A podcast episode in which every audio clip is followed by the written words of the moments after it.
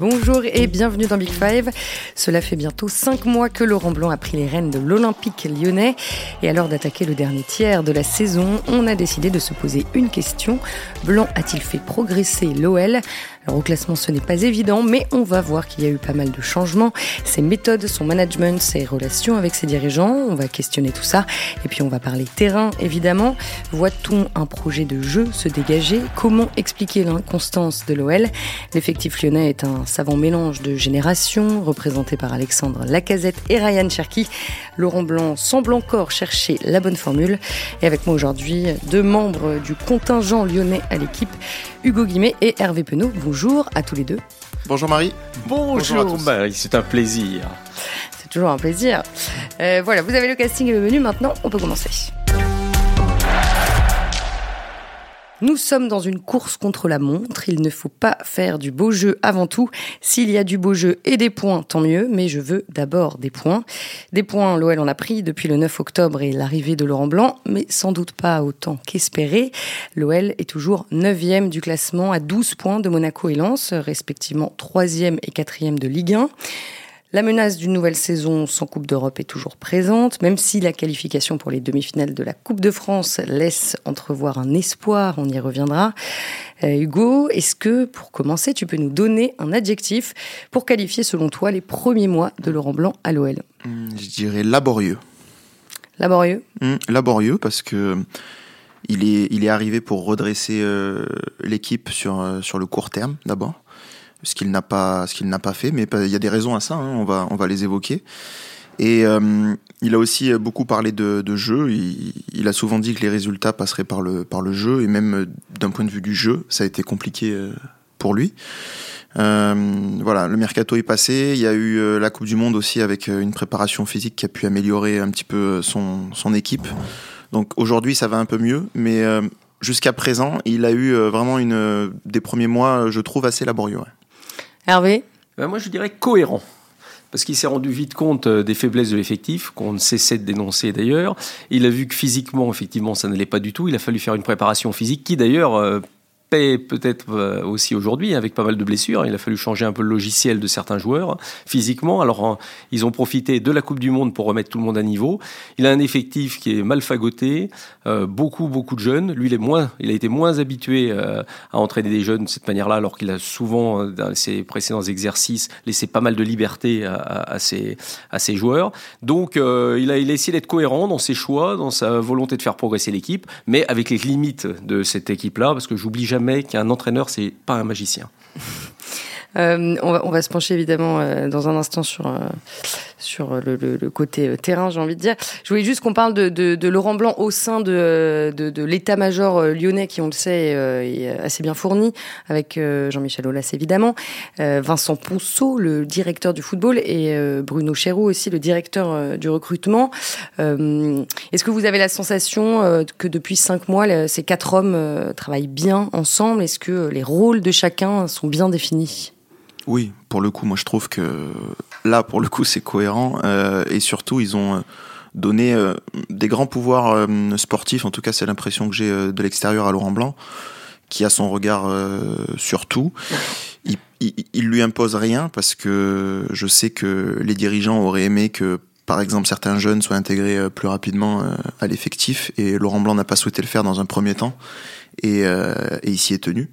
Donc euh, voilà, le rôle de chacun bien défini. Je sais pas ce que t'en penses Hervé, mais moi je trouve que ça fonctionne plutôt bien. Euh, en tout cas, euh, chacun, chacun reste à sa place. Mais comme ça fonctionnait bien avec Peter Bosch, hein, faut quand même dire la vérité. Sur ce plan-là, en tout cas dans le relationnel, tout le monde s'appréciait. chacun avait un domaine de compétences. Et, pour l'instant, on peut pas dire que l'un empiète sur l'autre. Tu peux rappeler quels sont les domaines de compétences de chacun? Bah, bah, Lui, pour le coup, c'est vraiment le sportif. Alors il donne ses avis sur le recrutement, qu'il n'a pas toujours été entendu. Alors pas été entendu, notamment parce qu'ils ont peut-être mal mal, géré le milieu de terrain défensif. Hein. Ils sont s'y sont pris un petit peu il tard. Il l'a dit hein, d'ailleurs. Mais euh, sinon, il voulait Laurent Blanc attendait un milieu défensif, défensif un peu d'expérience, costaud. Il voulait un défenseur central, il l'a eu. Après, il a eu des joueurs qui n'attendaient pas. De toute façon, il les connaissait pas spécialement. Faut pas se mentir. Hein. Les Jeffinho, Sarr. Bon, il a quand même validé parce qu'il a quand même regardé un peu la qualité des joueurs. Mais euh, c'est du côté de Bruno Chéroux qui a la, la recherche des, des, joueurs en tant que tel. Et puis Vincent Ponceau, il est il n'est pas vraiment dans le domaine du foot pur, lui c'est vraiment plus dans le domaine économique, donc ouais, chacun a un rôle assez précis. Euh, il y a un moment en conférence de presse, Jean-Michel Aulas a estimé que Laurent Blanc avait le profil de manager euh, général. C'est ce qu'on peut dire, c'est ce que vous observez? Oui, alors c'est euh, c'est un peu paradoxal cette déclaration parce que Jean-Michel Aulas, dans Le Monde auparavant, il avait dit qu'il cherchait un directeur sportif, qu'il allait peut-être confier ce poste à, à Bruno Chéroux, qui aujourd'hui est responsable de la cellule de recrutement. Euh, le vent a peut-être un peu tourné et euh, il avait dit euh, que Laurent Blanc avait un profil de manager, donc pour, pour dire aussi publiquement que les pouvoirs sportifs c'était lui. donc c'est pas encore bien défini. Il y a Sonia Anderson qui vient d'arriver comme conseiller sportif du, du, du président. Il y a peut-être un directeur sportif qui va arriver pour chapeauter tout ça. Euh, et chapeauter notamment euh, Bruno Chéroux, qui, qui, est chef de la cellule de recrutement, mais qui a des fonctions aussi aujourd'hui un petit peu de, de directeur sportif parfois. Euh... Il l'appelle d'ailleurs le directeur sportif. Hein. Bah, Laurent Blanc parle de lui, il parle du directeur sportif. Hein. Voilà, mais pas Jean-Michel Aulas, par contre, il dit plus directeur sportif. non, bizarrement, il a changé. Voilà, il dit Bruno. euh, donc, euh, voilà, c'est à voir. Ça risque de se décanter dans les prochains, euh, dans les prochains mois. Avec, euh, ils l'ont dit d'ailleurs euh, lors de l'arrivée de Sonia Anderson, que l'organigramme, notamment sportif, allait encore évoluer. Et justement, l'arrivée de Sonia Anderson ne risque pas de, bousculer l'équilibre trouvé depuis l'arrivée de Laurent Blanc? Je me méfie un petit peu de ces arrivées comme ça, euh, qui sont ça, offertes un peu comme des cadeaux. Quand on vous dit, oh, il y a Sonny Anderson, le deuxième plus grand idole du club après Juninho. Bon, on a vu ce qui s'est passé avec Juninho. Hein, et oh, bon, c'est pas du tout le même poste, pas le même rôle. Il vient un peu comme ambassadeur, entre guillemets. Alors, il donnera ses avis, il ira voir les matchs un petit peu. De, il expliquera euh, où sont peut-être certains défauts. Mais Laurent Blanc a été assez, assez, pas catégorique, mais il a dit non, sur le domaine sportif pur, il n'interviendra pas de toute façon. Ça, déjà, il faut le savoir. Surtout, euh, Sonny Anderson arrive sans aucun euh, euh, pouvoir opérationnel en fait. Ah non, non. Il est là vraiment euh, consultant. D'ailleurs, il est extérieur euh, au club. Hein. Il n'est pas salarié du club. Il reste extérieur au club. Il est consulté sur certains dossiers. Après, moi, j'ai quelques réserves parce que c'est vrai qu'il peut donner son avis sur certains trucs dans le club, mais il y, est, il y sera rarement. Mais certains trucs comme quoi bah, repérer un jeune, par exemple, c'est ce qu'il disait à sa conférence de presse, hein, mais c'est flou parce qu'en en fait, bah, il va picorer un peu partout et et donner des avis. Et comme l'a dit Hervé, voilà, on saupoudre un peu, mais euh, il faut voir ce que ça donne sur la durée, mais je suis pas sûr que ça change beaucoup de choses. Euh, en tout cas, depuis qu'il est là, il y a eu trois matchs de l'OL. Euh, il pouvait pas être là. Euh, il pouvait pas être là en championnat. Le premier, ouais, parce premier match parce qu'il était en Espagne pour, pour, commenter un match. il était là contre Grenoble et et hier, il était, il était, il était à Marseille aussi pour commenter. Donc en fait, il a, il a ses, obligations à côté. Il sera pas tout le temps au club. Je pense que par exemple pour signaler un jeune qui serait performant, bah, il y a des gens qui sont compétents et qui les voient jouer pour le coup tous les jours et qui peuvent les signaler. voilà. Euh, et après, j'espère qu'il y a aussi euh, une cellule de recrutement qui va se, qui va se développer à l'OL pour que ce soit pas Sonia Anderson en regardant des matchs à la télé qui puisse dire ce joueur-là, je l'ai trouvé fort. Je pense que la cellule de recrutement est plus, plus à même de repérer des joueurs pour l'effectif de l'équipe première. Oui, c'est, pour faire plaisir à tout le monde. Et puis comme c'est quelqu'un de sympathique, il a, il a marqué l'histoire du club, mais pour l'instant, son rôle véritablement défini, on attend de le, on attend de le connaître. Bon, je suis pas très, très, très fan de nécessairement de ce genre de nomination, parce qu'il n'aura pas le rôle d'un Bernard Lacombe, et euh, il se dit, enfin fan entre guillemets. Hein. Ce que je veux dire, c'est il faudra voir le poids qu'on peut lui donner. Parce que Gérard Roulier, il, il a dit s'inspirer de Gérard Roulier. Mais Gérard Roulier avait un passé dans le football qui était tout autre que Sonny Anderson. Des réseaux absolument incroyables. Et effectivement, une sorte d'auteur d'esprit qui lui permettait, justement, quand il y a eu ces petits problèmes entre Rudy Garcia et Juninho, bah, de faire le tampon. D'ailleurs, son départ, son décès a fait beaucoup de mal au, club, certainement. Bon, pour Anderson, euh, on a l'impression que c'est, ça, ce sont des coups bon, qui, euh, qui font plaisir à pas mal de gens. Mais je ne sais pas si sur, la durée, c'est quelque chose qui va fonctionner parfaitement. On verra. Pour terminer sur Sonny Anderson, je pense qu'il y a quelque chose quand même de capital, c'est que c'était important d'entourer Jean-Michel Aulas d'un œil sportif. Euh, parce que voilà, Bernard, Bernard Lacombe ne peut plus assurer ce rôle, et Gérard Roulier n'est plus là. Mais c'est important aussi, et je ne sais pas si Sonny Anderson saura remplir ce rôle, que Jean-Michel Aulas est un, est un contradicteur autour de lui, et pas seulement des courtisans. Et euh, c'est surtout ça euh, qui, que faisait très bien Bernard Lacombe, par exemple.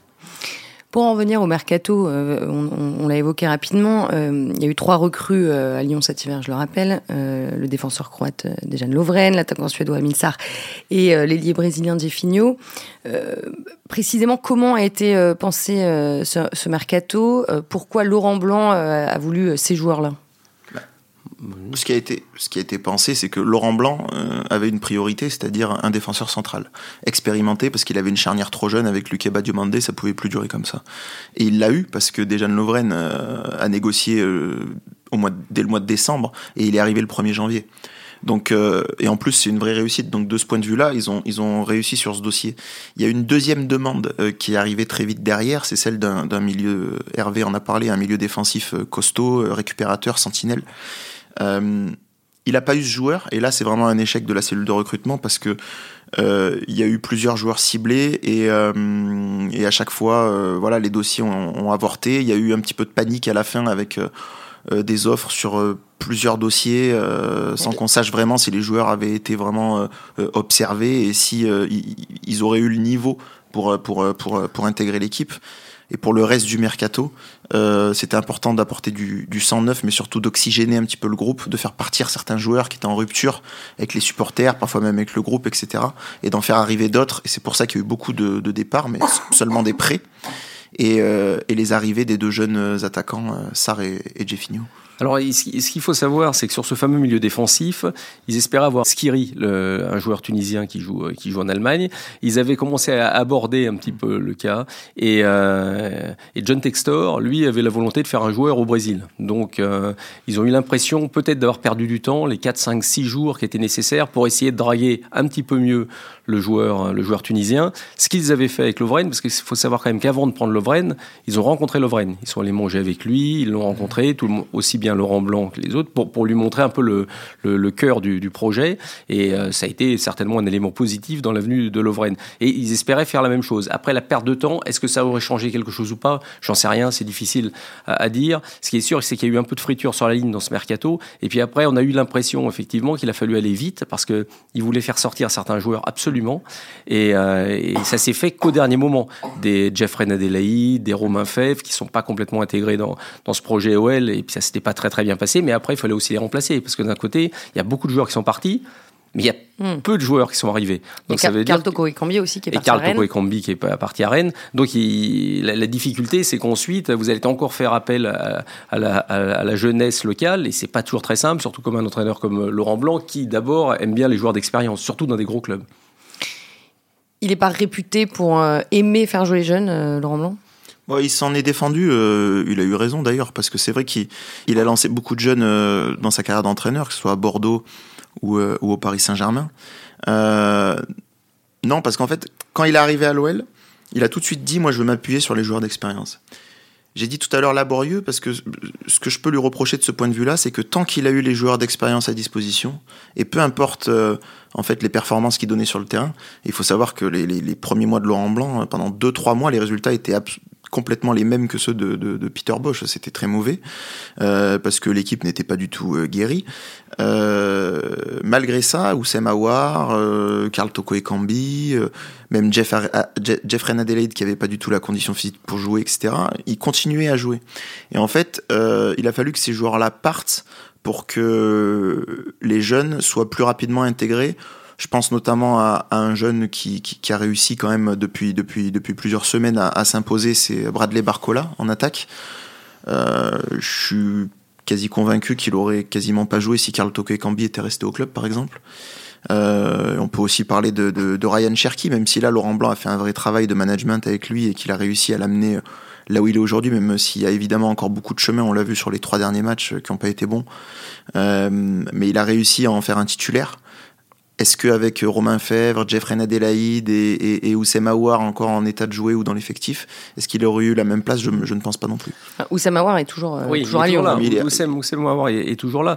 Non, mais il a fait ce que font beaucoup de beaucoup d'entraîneurs. Et puis c'est pour ça que j'ai dit tout à l'heure, ce ne sont pas des magiciens. Moi, vous savez, c'est pas parce que vous changez d'entraîneur, vous avez toujours la même équipe. Alors, à moins que l'entraîneur précédent était une, une chèvre absolue, comprenait rien au football. Sinon, quand vous changez, alors c'est vrai que vous allez me dire, il y a le cas de figure avec Digard, mais Digard, la différence, c'est que vous partez, passez d'un entraîneur qui s'entendait pas visiblement avec ses joueurs à quelqu'un qui s'entend. Alors Peter Bosch n'avait pas de problème majeur avec ses joueurs. Simplement, il n'arrivait pas à les faire jouer ensemble. Pourquoi? Parce que c'est très difficile de les faire jouer ensemble. Donc Laurent Blanc est arrivé, puis s'est retrouvé avec les mêmes difficultés qu'avait euh, Peter Bosch. Alors ça a été un peu mieux au départ. Au tout départ, oui, ils font un match à Rennes. Ah, ils le perdent sur la fin parce que bon, il, y avait, il y avait ce côté un peu malchanceux permanent du côté lyonnais. Après, ils gagnent, je crois, le match suivant. Ça allait un petit peu mieux, mais on est vite retombé dans les travers. Lui, il a fait confiance à des joueurs que tout entraîneur aurait, aurait aussi utilisé. Awar, vous mettez n'importe quel entraîneur à Lyon, quand il arrive, Peter Bosch est arrivé, au moment vous dites, bah, quand même, le talent technique qu'il a, et puis vous le faites jouer un match, deux matchs, trois matchs, et vous vous rendez compte que finalement, vous, ne, vous n'avez pas ce que hmm. vous attendez du joueur. Bah, vous vous retrouvez en difficulté, comme tous les entraîneurs. Donc tout ça, ça, demande du travail. Il est arrivé, finalement, il y a que, quoi, quatre, quatre mois, cinq mois? Euh, cinq mois. Cinq mois, avec un mois de Coupe du Monde, un mois et demi de Coupe du Monde. Donc c'est, hmm. c'est, c'est rien les trois joueurs les plus utilisés euh, à Lyon cette saison sont effectivement trois trentenaires euh, Anthony Lopez, euh, Nicolas Taliafico et Alexandre Lacazette. voilà, il n'y a rien à dire. c'est plutôt logique. En fait, c'est les trois joueurs que tu viens de citer qui sont, qui, sont, qui sont performants cette saison et qui n'ont pas de trou d'air. Et puis, et puis bon, le gardien de but, c'est logique. Oui, évidemment. Euh, vous avez évoqué tous les deux à l'époque euh, Peter Bosch. Euh, qu'est-ce que vous observez comme changement dans, le fonctionnement du club au quotidien depuis que Laurent est arrivé? Bah, y a, en, tant que tel, c'est un changement, parce qu'on parlait dans les rapports humains, il n'y a pas énormément de choses. Moi, je trouve que sur le plan du jeu, euh, il y a quelque chose qui s'est dégagé. Ah, ah, je ne vais pas dire c'est pas exceptionnel, hein, loin de là, surtout qu'il y, a pas mal de trous d'air. Mais par exemple, il y a deux semaines, quand on a vu la série Lille et Lens, on sentait que quelque chose était en train de, se dégager. Il y avait un jeu collectif, Donc Lille, c'est la qualification en, la, Coupe de France. La, qualification en Coupe de France. Mais comme c'est un effectif qui est très fragile, où il y a beaucoup de jeunes, parce que là, il s'est retrouvé confronté avec pas mal de blessures, et encore obligé de faire jouer des jeunes, des jeunes, des jeunes. Alors, ce qui se passe à Lyon, par exemple, j'ai suivi Marseille des années, ce serait impossible. Si vous mettez autant de jeunes à Marseille, l'équipe, elle explose. Elle n'est pas, elle est pas 9e, elle est 17e. Parce que c'est pas possible d'assumer le poids de ces responsabilités-là. Là, il y a quand même des jeunes qui ont réussi à, assumer un minimum, mais c'est pas simple. Parce que quand vous avez des jeunes joueurs comme ça, bah, vous avez des trous d'air. L'image, par exemple, d'un Koum-Mendy qui a fait un très bon début quand il est arrivé. Puis après, ça a été un peu plus difficile pour lui. Vous êtes obligé maintenant de mettre Diomandé, qui est pas terrible non plus en, ce moment. Donc, euh, tout ça, bah, vous faites avec ce que, ce que vous avez. Mais tant bien que mal, l'équipe, elle surnage par rapport à ce qu'elle était, mais on est loin évidemment d'une grosse équipe. sur, le plan du jeu, enfin, personnellement, j'en attendais un peu plus. Euh, aujourd'hui, Hervé, je trouve qu'on ne voit pas de, une patte Laurent Blanc qui se dégage ou même une philosophie de jeu. Alors, c'est très compliqué avec l'effectif qu'il a, ah etc. Mais le, le, vrai changement qu'il y a eu, c'est l'arrivée de Dejan Lovren qui a stabilisé cette défense. Et c'est peut-être la petite amélioration qu'on observe par rapport à l'époque Peter Bosch et on l'observe qu'aujourd'hui depuis plusieurs, depuis quelques semaines. Oui, parce que sinon, que depuis le début de l'année, quand même, au moins en termes de résultats, ça va mieux. Il y a eu ah entre guillemets seulement trois défaites en 2023. il y a eu une, série de six matchs sans défaite entre janvier et février, ce qui est non, pas arrivé. Il faut pas, il faut pas lire la période Peter Bosch de manière globale. C'est ça qui est important, attention. C'est pour ça que moi, je n'aime pas du tout les comparaisons de nombre de points entre les mm. entraîneurs. Pour moi, ça n'a pas tellement de sens. Parce qu'il faut vraiment rentrer au cœur de, de, la problématique. Et la problématique est laquelle? C'est qu'il finit sur 5 défaites et un nul, si je ne m'abuse, Peter Bosch. C'est-à-dire qu'à un moment, c'était un désastre, il n'y avait mm. plus rien. Parce que le club rêvait de conserver Peter Bosch, il ne faut pas mm. l'oublier. Hein. C'est-à-dire qu'ils avaient une énorme confiance en lui. Mais à un moment, quand vous alliez droit dans le but, quand Lacazette arrive, fait une interview et dit, en gros, on n'y arrive plus, bah, ils se sont dit, on est obligé de le faire sauter. Alors qu'ils ne voulaient pas le faire sauter. Mais là, c'est cette série de cinq défaites et un nul contre Toulouse, où c'était mhm. catastrophique. À Lens, ils font un match apocalyptique. Et eh ben, ils étaient bien obligés de changer. D'un point de vue tactique, il y a quand même quelque chose que demandait tout le temps Peter Bosch et il avait peut-être du mal à faire passer ce message à ses joueurs parce qu'il maîtrisait pas suffisamment bien la langue, etc. Mais il demandait sans arrêt du mouvement, du mouvement dans le secteur offensif pour se créer des occasions, etc. Et il en a, il en a jamais eu suffisamment. Il demandait notamment des appels, de la profondeur. Et, Laurent Blanc, il demande exactement la même chose. Il le répète aujourd'hui et il commence juste à la voir. Donc, il a fallu que deux entraîneurs euh, répètent pendant des mois la même chose pour que les joueurs se mettent un petit peu à le faire là dans le secteur offensif. C'est pour ça que je dis, ce ne sont pas des magiciens. C'est-à-dire que c'est un travail de fond. Il faut bosser bosser, bosser, Enfin, encore quand je dis bosser, c'est-à-dire que le discours à un moment puisse passer et que certains joueurs l'entendent, parce qu'il faut aussi que mm. les, joueurs l'entendent. Et on, excuse trop souvent les joueurs et on pointe euh, beaucoup les entraîneurs parfois. Mais les, joueurs sont vraiment responsables aussi de la situation du club. Et alors, en parlant des joueurs, avant l'arrivée de Laurent Blanc, vous, avez plusieurs fois euh, évoqué dans le journal euh, donc les joueurs de Lyon en manque de repères, en manque de confiance, tétanisés, je vous cite. est-ce que est-ce qu'un travail spécifique a été mis en place depuis? Est-ce qu'ils ont, ils ont travaillé cet aspect mental un petit peu? je, je, je, sais pas, je pense, parce que là, pour le coup, euh, sur, sur cet aspect-là, moi, j'observe quand même une différence, mais elle tient peut-être à l'arrivée, euh, encore une fois, je le répète, mais d'un joueur comme Dejan Lovren, qui a fait beaucoup de bien. Et d'Anthony Lopez aussi. Et d'un immense Anthony Lopez. Anthony Lopez est, est, très bon aussi, mais sur, sur, euh, voilà, pour, pour redonner confiance, pour pour redonner un petit peu euh, cette envie de, de, se battre, de gagner, de jamais abandonner, etc. Son arrivée a fait beaucoup de bien. Et peut-être que aujourd'hui les joueurs se, sentent moins tétanisés qu'à l'époque de, de, Peter Bosch quand il, quand il commence un match. Euh, et puis Laurent Blanc, on peut l'observer. Alors, on a rarement accès aux entraînements, mais j'ai eu la chance d'y aller la semaine dernière. Et il est très très proche du joueur, très paternaliste, il leur parle beaucoup. Comme il parle la même langue, il leur fait des blagues, etc. Euh, il arrive très bien à intégrer les jeunes de cette manière. Euh, il manie très bien aussi la carotte et le bâton, comme on dit avec eux. Donc, euh, de ce point de vue-là, je pense qu'il peut. Euh, je pense que ça a aidé l'équipe, ouais. Ça les a tranquillisés. Et alors, il avait très. Même si, même si la confiance non plus, c'est quelque chose qui, qui, se travaille au jour le jour, hein, parce qu'on le sent, on l'a vu contre Grenoble, quand il y a 2-1, d'un seul coup, hop, on ne sait jamais ce qui peut se passer. Et hum, vous avez parlé aussi de, de, l'accent mis euh, sur le travail physique. Euh, il avait lui-même annoncé vouloir euh, intensifier le travail des Lyonnais euh, là-dessus quand il est arrivé. Est-ce que ces choses faites, est-ce que vous observez des résultats?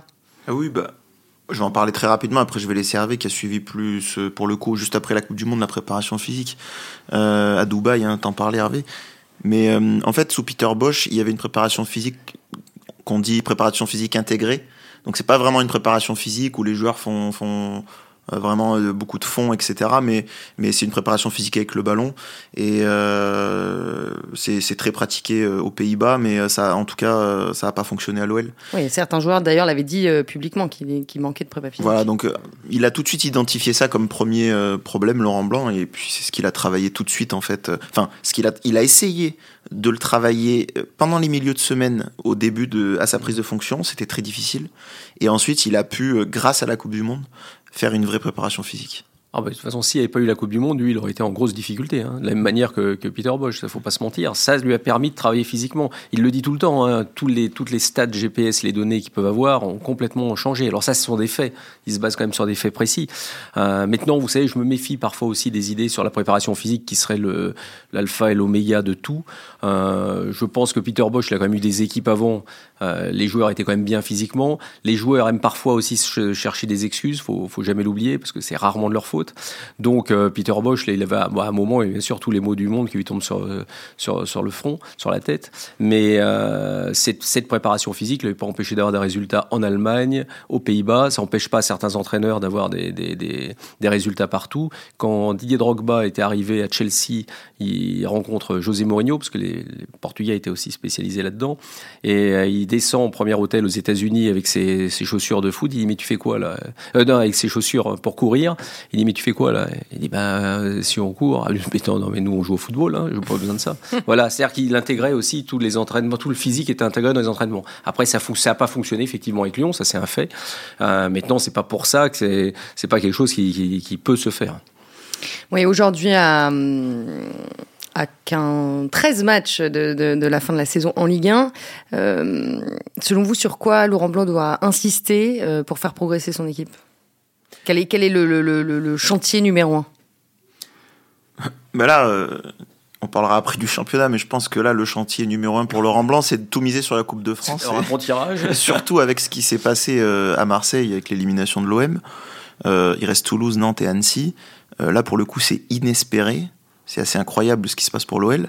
Euh, ils ont une vraie chance, euh, voilà, d'aller en finale au Stade de France, une vraie chance de, gagner un trophée pour la première fois depuis 13 saisons, et une vraie chance du coup de se qualifier euh, en Coupe d'Europe et en plus en C3, ce qui est complètement inenvisageable par le championnat, parce qu'ils sont à 15 points. À 12 points de la quatrième place, je crois. Ouais, 12 points, ouais. 12 points de la quatrième place, donc euh, et le podium, genre, enfin voilà, c'est 12 points aussi, mais ça va être très compliqué vu le rythme des équipes qui sont, qui sont devant, parce que malgré l'arrivée de Laurent Blanc, l'écart a plutôt tendance à se maintenir, voire se creuser. Euh... Bah, quand Laurent Blanc est arrivé, ils étaient à 9 euh, points du, de la troisième place, et effectivement, aujourd'hui, ils sont à 12 points. Voilà. C'est logique. Ah oui, parce que l'écart euh, s'agrandit. C'est pas parce que ça va mieux à l'OL que, ça va assez bien pour tourner Alors au rythme de Marseille, Monaco euh, ou même Lens. Euh. Donc c'est logique. Non, ce qu'il faut, ce qu'il faut déjà, c'est qu'il récupère quelques blessés, parce que l'effectif aura du mal à s'en sortir si la casette revient pas. Parce que c'est vrai que sur des one shots, ça peut fonctionner. En Grenoble, c'était pas ah, exceptionnel, c'est moins. Mais la casette doit revenir, Lovren rester là, Tolisso retrouver un, peu plus de rythme parce qu'il commençait à être un peu mieux avant de se, blesser. Euh, ça, c'est quand même des, joueurs sur lesquels il peut s'appuyer. Et après, évidemment, il faut que les jeunes montrent. Euh, euh, on l'a vu avec Cherki, qui est pas dans sa meilleure période en ce moment, mais qui a la possibilité de jouer. vous avez Jeffinho Sarr qui ont montré des choses. Le pied Larouche, par exemple, qui est rentré, bah, personne ne le connaissait, enfin, sauf les fans lyonnais, parce que ça, c'est déjà une hype locale. Hein. Mais, mais euh, comme ce Larouche, bah, il a montré tout de suite, en 20 minutes, bah, qu'il était capable de pouvoir apporter quelque chose. Il a, fait, il a fait une très très bonne entrée. Donc, euh, il va falloir que se mettre à niveau, mais il faut qu'ils soient encadrés par des joueurs importants. Et ces joueurs-là, d'expérience et de caractère, bah, ce sont les anciens et, il faut qu'ils soient là. Parce que la casette, sans la casette, c'est plus la même équipe. Et justement, l'association entre la, casette et Cherki euh, était plutôt prometteuse avant que bah, avant qu'il ne se blesse. Mais très prometteuse parce que voilà, ils pratiquent un petit peu le même euh, le même football, ils ont la même euh, philosophie de jeu. On a l'impression qu'ils s'entendent très bien, comme s'ils avaient été formés ensemble, alors qu'ils ont été formés au même endroit, mais pas en même temps. Et après, j'en suis à me demander si c'est pas l'absence de la casette qui fait que Ryan Cherky connaît vraiment un creux euh, depuis trois matchs, en fait. En fait, depuis que la casette est blessée, Cherky est retombé dans ses, dans ses travers, à forcer un petit peu des dribbles, forcer des passes, alors que quand la casette est là, alors, il se cherche un peu euh, constamment, à toute proportion mmh. gardée. C'est, euh, c'est Messi Mbappé du Paris Saint-Germain. Mais c'est, il y a beaucoup de, voilà, dès qu'il reçoivent le ballon, il lève la tête pour voir où est l'autre, etc. Donc c'était vraiment un, un duo qui fonctionnait et qui permettait à l'OL, notamment je pense au match contre, contre, contre Lille ou contre Lens, je sais plus contre qui c'était, je crois que c'était contre Lille, où l'OL était complètement dominé, et en fait l'OL s'en sort grâce à, au talent en fait de ces, de, de ces deux joueurs-là offensivement pour, pour réussir à se créer des occasions et à marquer des buts. Et puis il va falloir aussi que euh, Moussa Dembélé et Oussem Aouar, alors Oussem Aouar on ne sait pas exactement où il en est en ce moment, pour tout dire, et, euh, et Moussa Dembélé puissent hausser un, peu leur niveau, parce que c'était des joueurs qui pouvaient apporter. Un Moussa Dembélé, il peut rentrer quelques minutes et être capable de marquer des buts. Aujourd'hui, euh, il a un petit peu porté disparu. Il n'est pas dans la meilleure période de sa carrière, alors que n'oublions pas que l'année dernière, il met 17 buts sur les matchs ah, retour. Le problème, Hervé, là, c'est les dispositions psychologiques et mentales pour mmh. ces deux joueurs-là. Est-ce qu'ils sont encore au club, en fait? Parce qu'ils sont en fin de contrat, ils savent très bien qu'ils vont partir, ils sont très certainement en, phase de négociation avec plusieurs clubs actuellement. Ah bah donc, euh, oui, il y, a ça. Ils sont plus concernés. Bien sûr. Alors, faut voir aussi comment Jeff, Jeffinho, euh, il a fait une très belle entrée, mais on verra ce que ça, ça donne sur la, sur, euh, sur la longueur, parce qu'on ne juge pas évidemment un joueur sur, sur un match. Amin Sarr, moi j'aime bien, j'en parlais à Hugo, je trouve qu'il a une attitude très football. Moi j'aime bien sa, sa manière d'être sur un terrain, sa, ses prises de balles, sa manière d'attaquer le but, même l'espace. Je le trouve assez intéressant. Mais maintenant, il va falloir que chacun hausse quand même un petit peu le, son niveau, parce que même si les résultats sont meilleurs, les performances sont pas exceptionnelles non plus, il faut pas se mentir. La victoire à Angers, c'était quand même. Quand même... justement, est-ce que Laurent Blanc euh, tient un match euh, référence, un match euh, sur lequel il peut s'appuyer pour, pour la fin de la saison? Non, mais honnêtement, on ne peut pas s'appuyer sur des matchs à Lyon. Parce qu'on se rend bien compte que même si vous réussissez un match, le match d'après, ça devient différent. Donc il n'y a pas de possibilité de dire. Parce qu'il pourrait toujours dire que Lens pour, à leur niveau, le match de lance, dans l'intensité physique, où les Lensois, mm. les ont bougé, vraiment bougé. Oui, de buts Ils s'imposent, mais ils ont vraiment été bougés par Lens. Mais ça veut dire qu'ils ont, ils ont montré à la fois du caractère, une, qualité technique, parce qu'il fallait quand même s'opposer à cette équipe-là, et du physique. Ça peut être un match aussi euh, référence. C'est peut-être ce match-là qui est un match euh, référence. Mais poursuivre depuis plusieurs saisons euh, Lyon, le niveau global régresse sans arrêt.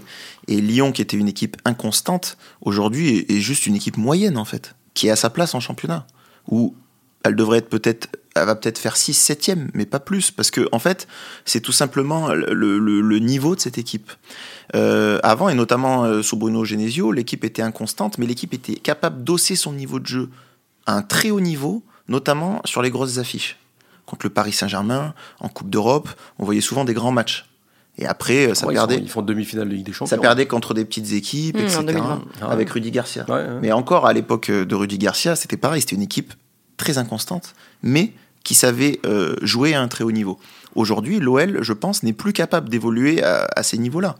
Euh, mais, regarde, mais, regarde, la fin de match contre Grenoble, quand tu as Le Penant, qui a quoi 19 ans, qui vient de Ligue 2, El Arouche, qui est arrivé, de, qui joue en National 2, euh, Cacré, qui est encore un jeune joueur, qui a encore besoin de progresser, qui est un, un espoir du club, qui, a, de la qualité, mais qui a Amin Sarr, qui vient d'arriver, Jeffinho, alors Jeffinho était sorti parce qu'il euh, s'est blessé, mais était là.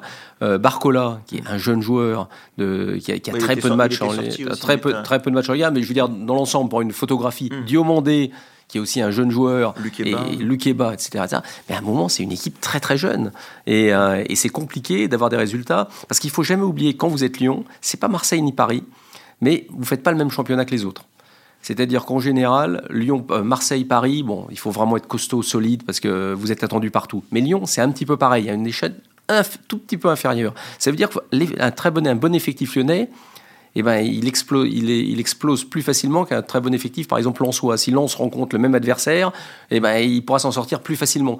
Et c'est pour ça d'ailleurs que quand vous preniez des bons joueurs de Lille à une certaine époque qui venaient à Lyon, ça ne le faisait pas. Parce qu'ils n'avaient pas le niveau suffisant pour pouvoir s'intégrer dans ce type d'équipe. Et pour en revenir à ce que tu euh, disais Hugo, et pour conclure aussi, euh, est-ce que tu penses que Laurent Blanc est l'homme de, la situation?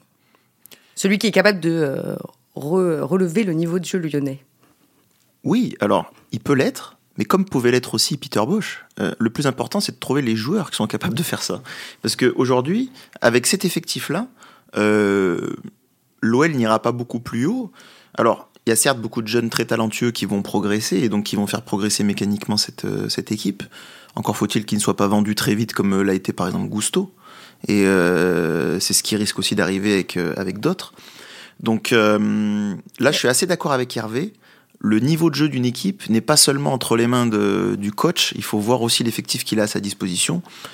Je pense que il est capable de, redonner un petit peu de, voilà, de joie à ce jeu, etc. Qu'on voit quelque chose. Lui, on sait qu'il aime le jeu de, possession, plutôt offensif.